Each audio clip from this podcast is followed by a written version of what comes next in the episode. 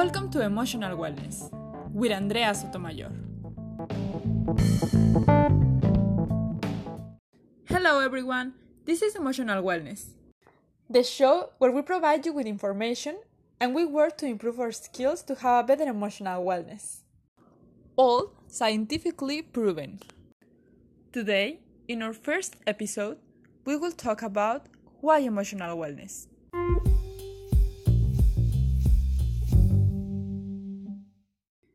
When I studied psychology, I was shocked to realize all the things that we do every day and that can affect our mental health in some way.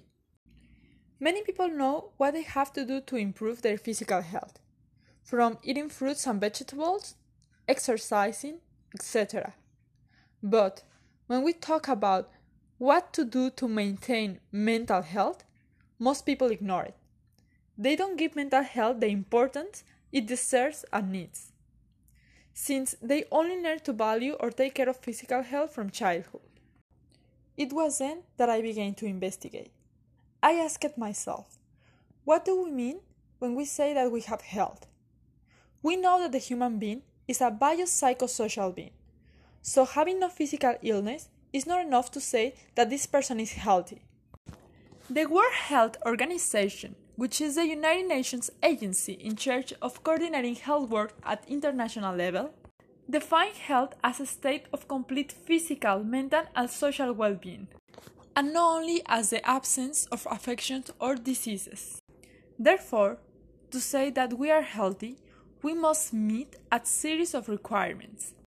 Number one, not having a physical illnesses, besides having a good physiological functioning of our organism.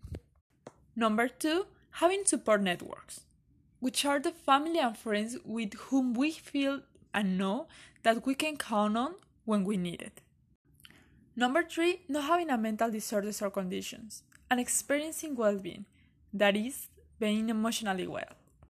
When we talk about emotional well being or emotional wellness, which is our main subject, we are referring to a mental state in which a person realizes that he is able to face the pressure of his daily life, work productively and fruitfully, and also contribute in a positive way to his community. It is important to clarify that this doesn't mean that we won't have negative emotions never again. Of course, there are going to be times when we are going to feel sad, angry, or worried. For example, if we are fired from our job, if we break up with our girlfriend or boyfriend, if a family member died, or whatever happens to us. The difference is that we have the ability to not get caught up in that emotion. We don't let ourselves be dominated by unpleasant emotions.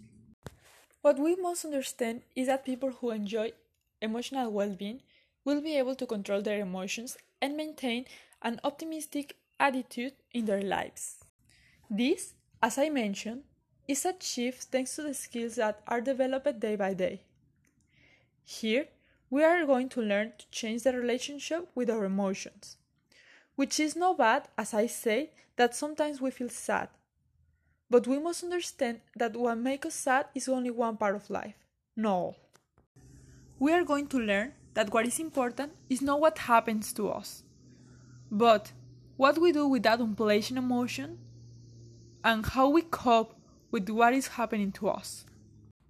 At Emotional Wellness, we will give you some tips to maintain and increase the emotional well being that you already have. All this together will lead us to a better emotional wellness and therefore better mental health. Remember that this is a priority.